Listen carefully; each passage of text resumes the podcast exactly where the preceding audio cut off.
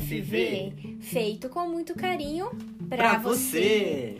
Olá, eu sou a Ana E eu sou Augusto. e você está escutando o Minuto Educação Financeira para a Vida. Um espaço onde falamos sobre finanças e espiritualidade de uma maneira como você nunca viu.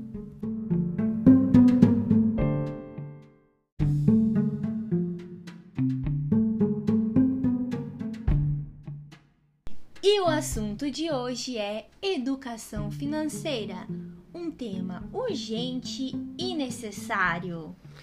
Exatamente. Olha, queridos e queridas ouvintes, essa temática é urgentíssima e extremamente necessária.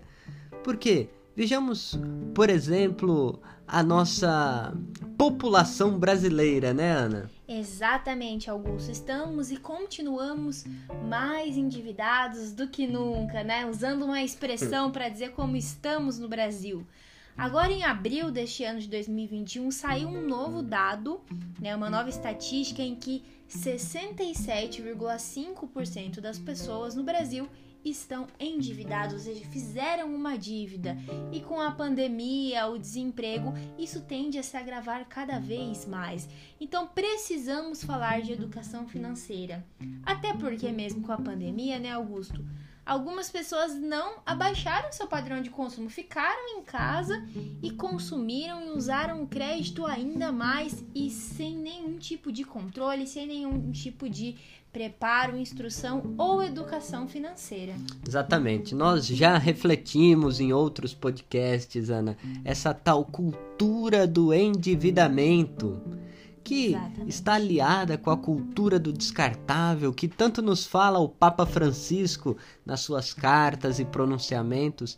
É, é nessa cultura que a gente vive, então é muito difícil cada um de nós, nossa família, empresas, comunidades, se desvencilhar fazer um caminho contracorrente dessa força cultural que incentiva as pessoas a consumir, consumir, consumir, usar crédito de maneira desmedida.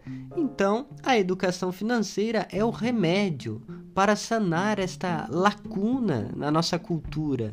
E para criar uma nova cultura, que é o chamado que o Papa Francisco nos faz na economia de Francisco, uma nova cultura, uma nova educação, através de um pacto por uma nova economia.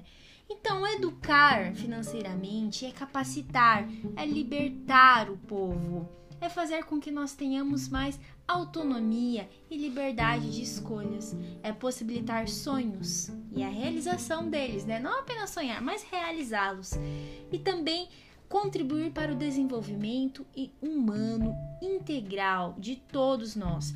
E sobre isso, né, Augusto, eu acho que tem algum ponto ali da doutrina social da igreja que é o coração da educação financeira para a vida.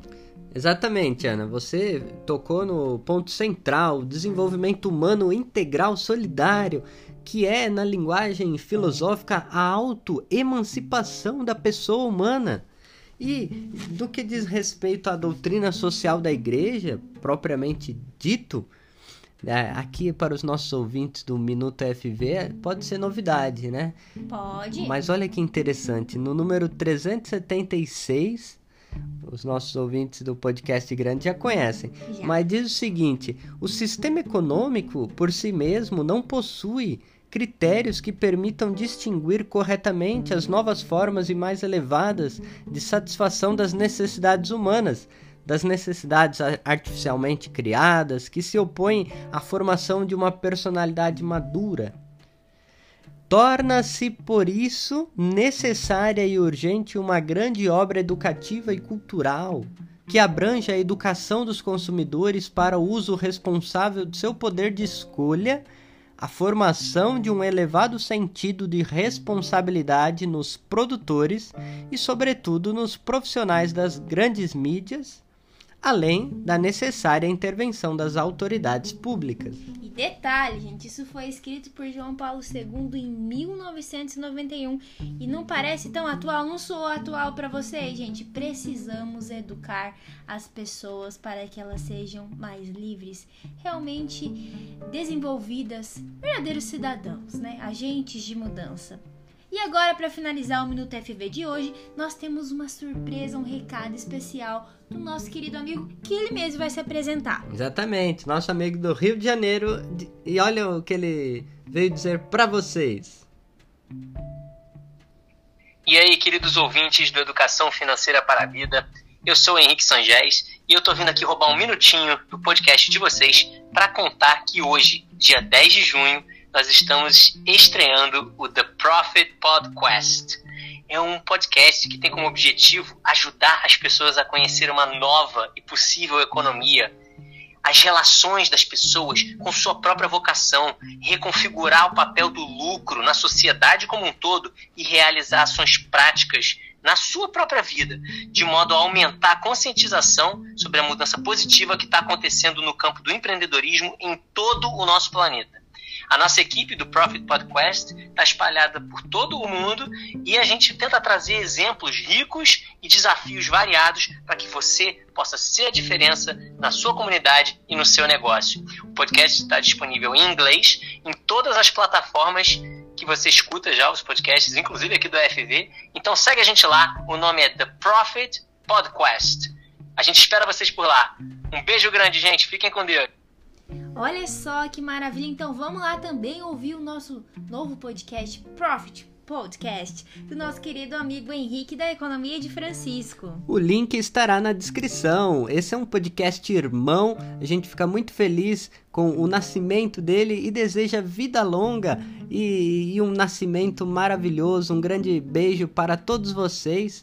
E se você gostou desse Minuto FV, vale recomendar, divulgue para os seus amigos, familiares.